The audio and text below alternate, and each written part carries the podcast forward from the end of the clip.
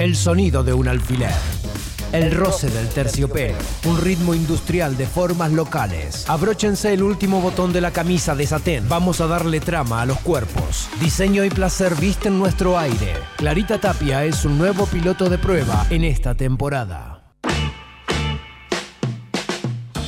Lo que me parece que pasa es que la sustentabilidad se, se cuela en el diseño, en todos los diseños y en especial en la moda, con una ética, con un discurso de, sobre la responsabilidad, que siempre hay como un mensaje que, que esa responsabilidad pareciera que siempre cae sobre el, sobre el usuario, sobre el consumidor, ¿no? el que elige en este caso una prenda, cuando en realidad lo que, a lo que deberíamos atender es a las formas de, de producción y, y cómo desde el diseño de esas prendas, de objetos en general, podemos inducir a justamente a tomar decisiones mejores, pero no dejar siempre eh, la última palabra o la responsabilidad en el consumidor, en el usuario final, porque al final también eso termina siendo una decisión muy individual, muy ligada al interés que tenga esa persona, al, al conocimiento, al acceso a la información que tenga. Entonces termina siendo una acción muy chiquita. Me parece que, el, que quizás, en- y en especial en el campo de la moda, me parece que lo que hay que rever son eh, las formas de producción y cómo se distribuye el poder en, en- en esas cadenas de, de valor que constituyen eh, la moda. Bueno, ahí estaba la introducción habitual al espacio de Clarita Tapia. ¿Cómo va Clarita? Hola, ¿cómo va? Bueno, ya los usuarios de redes sociales saben que vamos a hablar de ética y diseño. Ética y diseño, un tema di- complejo nos metimos hoy. Sí. Pero bueno, me parecía que ya veníamos tocando el tema a partir de haber laburado el tema de pieles, el tema de cuero, ya hablamos un poco de sustentabilidad. Y hay como algunos ejes como que atraviesan a la moda que uno podría pensar cuál es la dimensión ética del vestir. Ajá. ¿no? O cómo se construye, cómo se organiza la ética de, de la moda eh, y cuáles son los, los problemas que hoy éticos que plantea hoy la industria de la moda eh, en la actualidad. Entonces, me parecía que, bueno, un poco lo que dice Edurne, eh, eh, yo eh, la que estaba hablando recién es Edurne Batista, ella es diseñadora industrial y se dedica a, sobre todo a investigar sustentabilidad, trabaja con productores agrícolas familiares en el INTA y ella siempre está analizando todo lo que tiene que ver con la sustentabilidad, no solo tanto desde el objeto o desde los conceptos más de reciclabilidad, sino más desde la trazabilidad de los productos, desde una mirada más global de la cadena de valor en general, de las cadenas de valor. Entonces me parecía que estaba bueno, nosotras siempre cuando hablamos discutimos un poco que a veces los problemas éticos de las industrias siempre terminan decantando en, en- en echarle la culpa a los consumidores, ¿no? Y, y en realidad es una forma también de, de quitar las responsabilidades a, la- a las personas que les corresponde. Entonces, un poco poner en crisis esta idea de, de que es culpa nuestra y empezar a pensar cuáles de estos problemas existen y, qué, y quiénes son los que están trabajando sobre estos problemas éticos que plantea el vestir. Eh, ¿Cuál sería la, la ética en la moda, justamente? ¿Por dónde pasa? Yo- ¿Por usar productos no renovables? Yo me lo pregunto un poco, ¿no? Yo creo que hay hoy una cosa que es clave, ¿no? Hay que pensar primero en la moda asociada al capitalismo Sí. y a- en esta idea de la renovación, pero una renovación ficticia, es decir, eh, la ropa, la moda, la ropa no se renueva al tiempo de su desgaste, No. Se renueva al tiempo de Cuando cambia la temporada, ponele. Exactamente, es una renovación ficticia. Ahí ya tenemos el primer dilema Claro. ético, es decir, ya no estamos planteando la moda como algo netamente funcional, sino que aparecen un montón de cosas.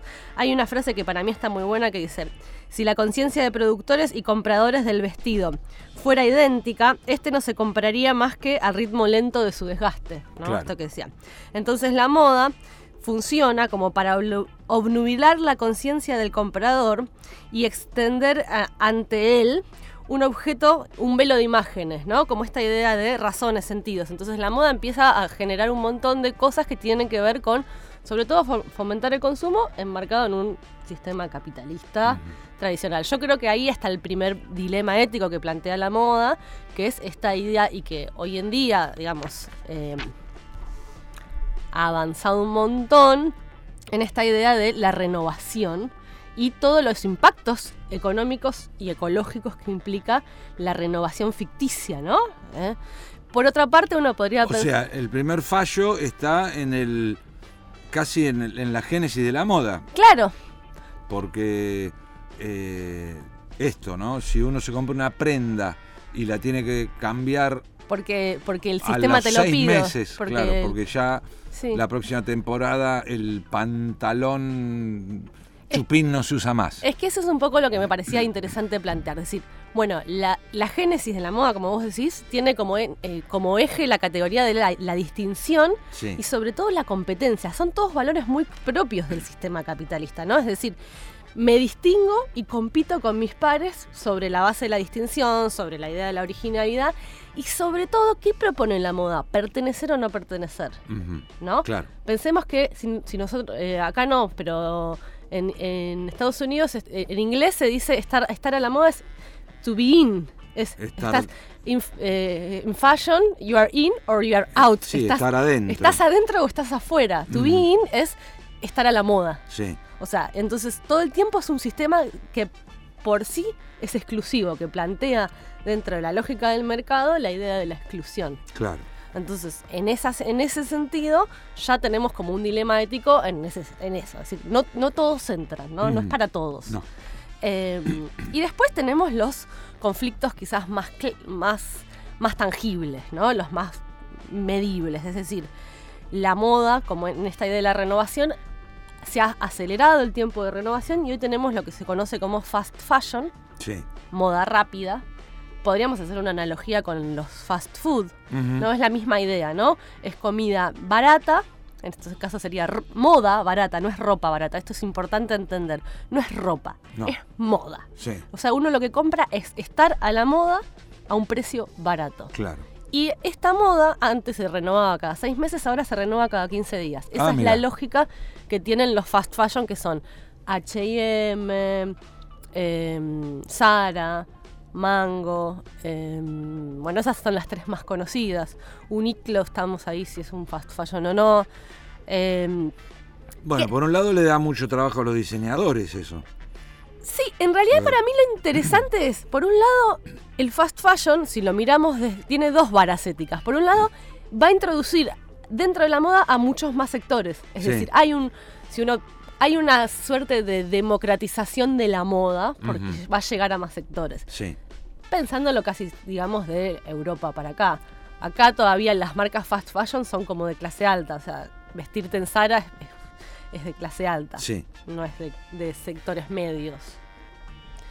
Eh, pero un poco tiene que ver con eso, digamos, realmente de- a- a- hace que lo que sería lo que está de moda llegue más rápido y llegue más hacia muchos lugares. Pero bueno, en esta idea de renovar cada 15 días hay varios problemas. Primero, eh, contaminación, datos así tipo, por ejemplo, eh, que el 20% de las aguas residuales contaminadas son de la industria de la moda. Y el 10% de las emisiones de dióxido de carbono, o sea, son datos concretos, o sea, es una es la está entre en el top 3, o sea, el otro día hablábamos de la carne como una de las principales, la otra es la industria de la moda en toda su cadena de valor, desde el tejido hasta Hasta el producto final. hasta el producto final y la y tirar ese producto final. Sí, Esto te genera dos o tres problemas a la vez. Por un lado tenés el excedente de las prendas ya terminadas que no se vendieron. Que ellos tienen esta liquidación, pero con esta idea de que se renueva todo el tiempo no hacen grandes liquidaciones. ¿Qué pasa con esos excedentes? ¿A dónde van? ¿A la basura? No. Ah. Van, por ejemplo, como donaciones a África. Ah, Entonces, por ejemplo, África recibe containers de excedentes de HM sí. a precios muy, muy, muy baratos y que terminan, por ejemplo, generando un impacto en la industria local, Claro. porque la destrozan, porque digamos, te están vendiendo la basura muy, Muy barata. muy barata. Y en realidad lo que se hacen cargo es de tirar la basura en otro lugar. Acá hay un caso parecido. Se- el otro, hace un mes se sacó la noticia de que HM iba a llegar a Luján y estaban como las marcas fashionistas como, co- la gente como feliz Sí. Pero no llega H&M, lo que llega es eso. Eh, van a venir como los lo- el stock de las cosas que no se Lo que les vendieron. sobra. Claro, lo que no se les sobra, no se vende, se vende acá. Ajá. de nuevo, a precios poco competitivos con una industria local. Sí. O sea que si HM es barato, imagínate si te venden el excedente. Claro. O sea Mucho que ellos se sacan la basura y a Sí. nosotros nos hacen pelota a la industria. O sea, un, un taller textil de Luján, chau, fue. Totalmente. Ese es, por un lado, uno de los problemas que plantea. Después, el otro gran problema, digamos, tenemos el ecológico y el otro gran problema de la moda histórico o de los últimos años es la explotación de los confeccionistas. Claro. Eh, Los talleres clandestinos. Los famosos talleres clandestinos y que es el modelo, es lo más trágico, lo más complejo es que es el modelo instalado. Nadie pone en crisis el modelo del taller clandestino. O sea, recién en los últimos años, eh, desde el Ministerio de Trabajo en su momento hubo todo un trabajo, eh, por ejemplo en Argentina, de, de empezar a hacer eh, allanamientos, pero realmente está muy institucionalizado que las industrias confeccionan con talleres clandestinos. Todas las marcas. Sí, sí. O sea, el caso, por ejemplo, el caso argentino más conocido, más drástico, fue cuando se incendió la fábrica, el, el taller ese donde estaban cosiendo prendas para Chiqui, de nuestra De la primera dama. flamante primera dama. Sí. Eh, y quizás el caso más drástico a nivel internacional fue el derrumbe de, de un edificio en Bangladesh, en donde murieron ya 1.138 personas, eh, que era un edificio dedicado solamente a la, a la confección de, De prendas, prendas. para estas marcas, para Mm. las marcas de H&M, Zara, digamos, para los fast fashion.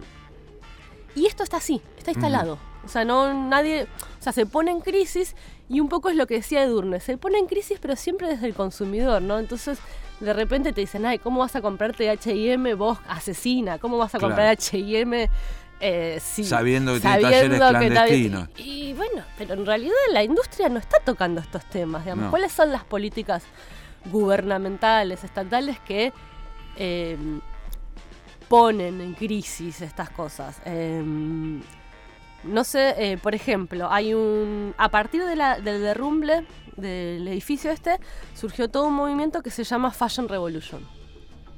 Fashion Revolution es como un movimiento internacional, así que vos entrarás, hay una página, hicieron un hashtag que es Who Made My Clothes? ¿Quién hizo mis prendas? Si bien esto va más en la línea de lo simbólico y en la línea de construir conciencia al consumidor, digamos, preguntarte quién hizo tus prendas, de nuevo apela al consumidor más que a las instituciones. Sí. Lo que esta, esta agrupación, que está ahí al borde de una ONG, eh, lo que hacen, que es interesante, es que empezaron a hacer un índice de transparencia de marcas. O sea, y ahí es lo que decía un poco Durne, empezar a medir, empezar a dimensionar cuáles son las variables que implican que una marca sea eh, transparente o no. Eh, y, y- y ellos tienen una frase que para mí es interesante que dicen, la moda fue construida sobre secretos y elitismo. Entonces, la pensar en la transparencia es, una, es pensar en algo disruptivo. Y bueno, y ellos hacen como una serie de preguntas, tipo si sabes, uno de los ejes es lo que se llama trazabilidad. Trazabilidad es entender quién está a cargo de cada eslabón de la cadena de valor y conocer que, todas, que todos esos eslabones estén bajo la lógica de lo legal, ni hablar de salarios dignos, de sindicalización, digamos, de derechos laborales, porque no, No. significa que te paguen bien, Estamos hablando de talleres clandestinos. Claro.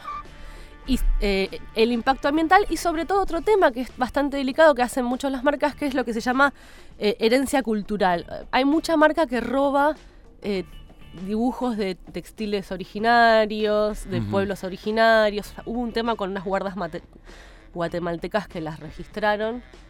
Eh, y bueno, a partir de todos esos puntajes, invitan a las marcas a que pasen por esta evaluación. El año pasado las que tuvieron mejor eh, puntaje fueron Adidas, Reebok y Patagonia, Patagonia. la marca de esa ropa técnica, Sí, sí. que tuvieron un 60%, digamos, o sea, es bajo. Eh, de 200 puntos cumplían con más o menos un 60% de esas De lo requerido. Pero bueno, me parece que es interesante porque es como algo muy global. Hay, cosas más, más, más chiquitas, como por ejemplo la idea de consumo responsable. Yo pensaba que por ahí podríamos escuchar el segundo audio de Edurne. Claro. A ver qué tiene para decir. hay algo de la ética, de la moral puesta en, el consumo, eh, en el consumo de objetos en general, de la moda, que me hace acordar un poco al, amor propio, ¿no? Esa cosa de, bueno, no, te tenés que querer como, eh, como sos. Y cuando vos no podés, porque también tenés una, una, formación de toda tu vida en que te dijeron que, por ejemplo, tu cuerpo estaba mal, resulta que también fracasás en eso y no te podés amar a vos mismo y es una recagada. Eh, entonces, un poco me hace acordar a... Pasa la misma situación, ¿no? Uy, eh, no pude comprar esta remera de algodón eh, natural traída de Perú, que es lo más orgánico y mejor del mundo, y soy un mal consumidor, no me preocupo por el ambiente pasa, me, hace acordar un poco a eso, la, cuestión moral, que no resuelve nada, hay que buscar herramientas también metodológicas desde el diseño para, para que justamente la decisión no la tome, no recaiga sobre el consumidor final de esa larga cadena. Bien, ahí estaba un poco lo que decía, ¿no? La responsabilidad en el consumidor. Claro, y sobre todo en estas categorías que son las más conocidas, como el consumo responsable, que son ejes muy, muy europeos, ¿no? Como problemáticas muy desde la conciencia clase media europea, eh, que, bueno, ¿cómo, ¿cómo se traduce todo esto en Latinoamérica, no? Yo me preguntaba, ¿no? Eh, ¿qué, acciones hay acá en Argentina para pensar, o qué acciones hay en lo local para pensar nuevas dimensiones de, la, nuevas formas de relacionarse éticamente con el consumo, con, los objetos, con la cultura material. Em, no sé, por ejemplo, eh, un ejemplo para mí concreto y que, y que corre un poco la vara de esto es eh, una, el sello que se llama Compre Cooperativo, ¿no? Y el Compre Cooperativo es interesante porque lo que em, más allá de poner en valor, digamos, el cooperativismo como nueva forma de producción, en donde hay una redistribución del excedente diferente a la que uno puede ver en una empresa privada tradicional, eh, la idea del compre cooperativo tiene que ver no, no, solo con favorecer al, al, consumidor, sino hacer un diálogo con las instituciones estatales. Entonces, en realidad, el compre cooperativo está pensado para promover que los municipios, que ciertas em, eh, instituciones compren, favorezcan a la compra cooperativa. Entonces, em, de alguna forma uno empieza a generar redes de consumo que no necesariamente apelan al consumidor, sino que están apelando a las instituciones. Eh, no sé, en este caso, por ejemplo, un caso conocido en el que yo trabajo es, por ejemplo, la red textil cooperativa, que lo que hacen es armar eh, nodos de producción en donde ponen a dialogar a todos los diferentes... Ellos lo que hacen es articular diferentes cooperativas que están en el país trabajando en la industria textil y, y conseguir trabajo y redistribuirlo, digamos, o digamos, y gestionar el laburo ya desde el Estado, es decir, bueno, comprar, laburar con los municipios, laburar con ciertas instituciones para favorecer a la, generación de trabajo cooperativo. Em, por ahí, eh, eso es más en términos de lo que serían las problemáticas industriales. El cooperativismo en sí plantea un modelo alternativo, pero bueno, pensar en el diálogo con el Estado no me parece, me parece acertado.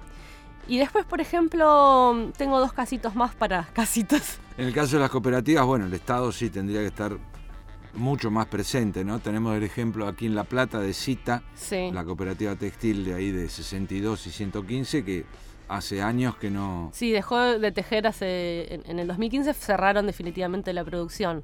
Eh, bueno, sí, por eso, el Estado...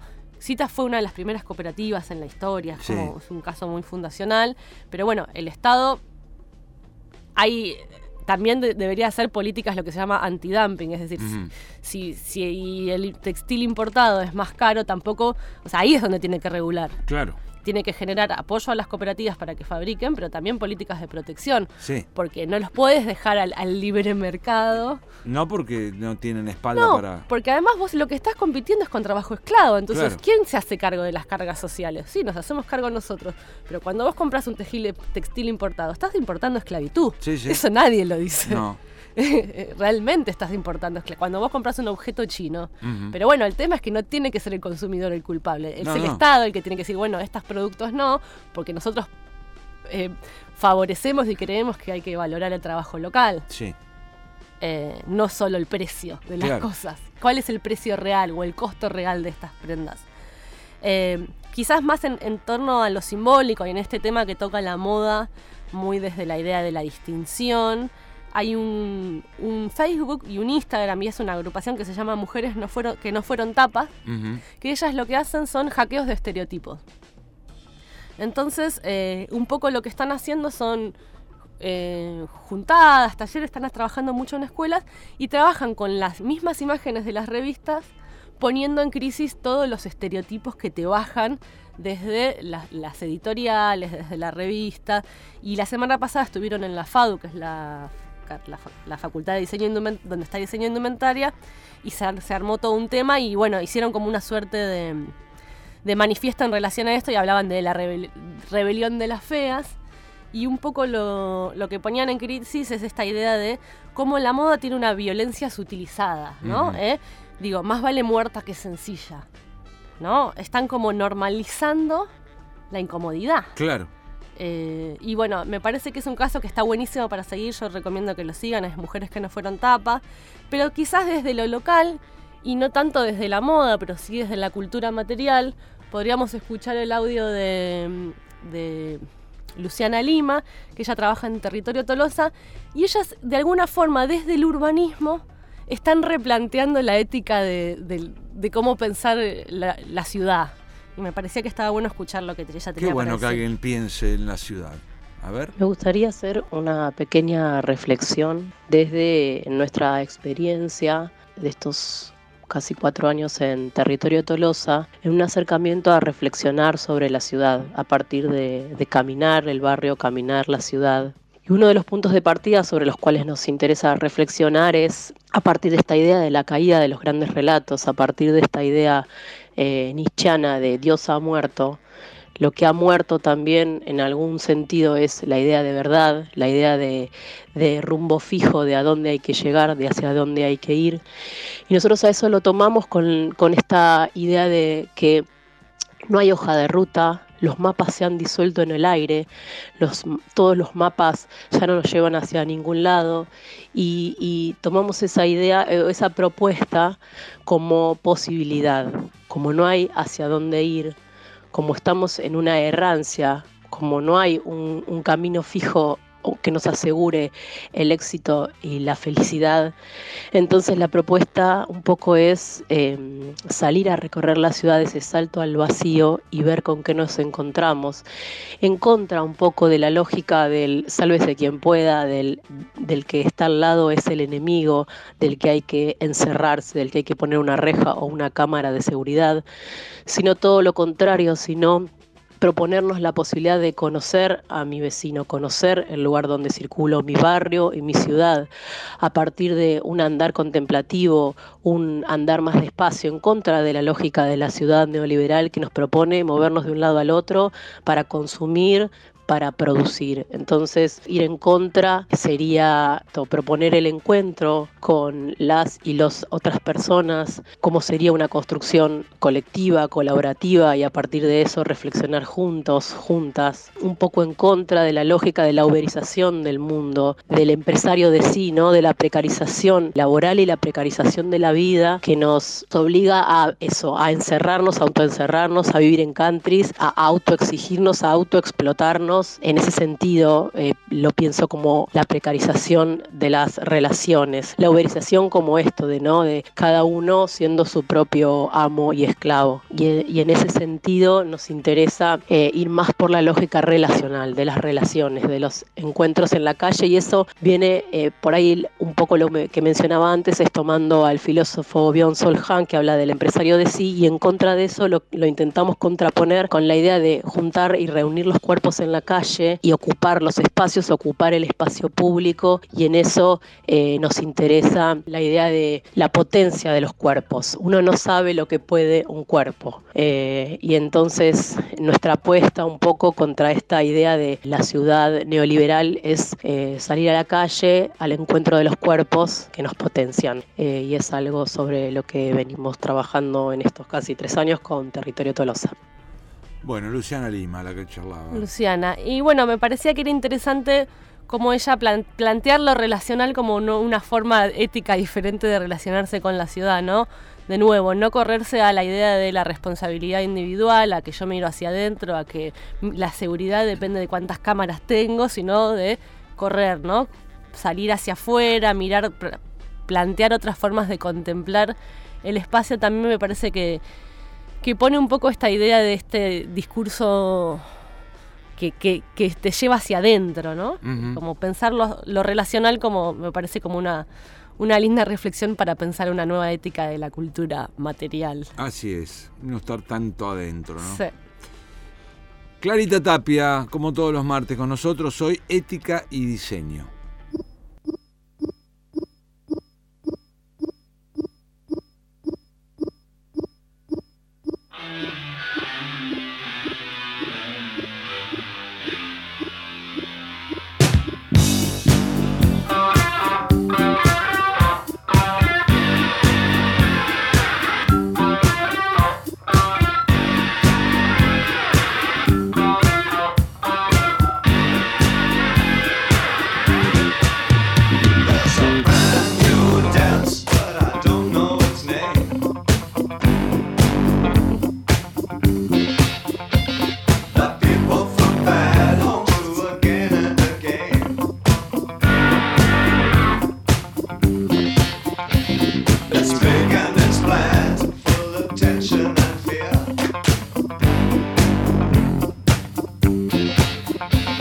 They do it over there.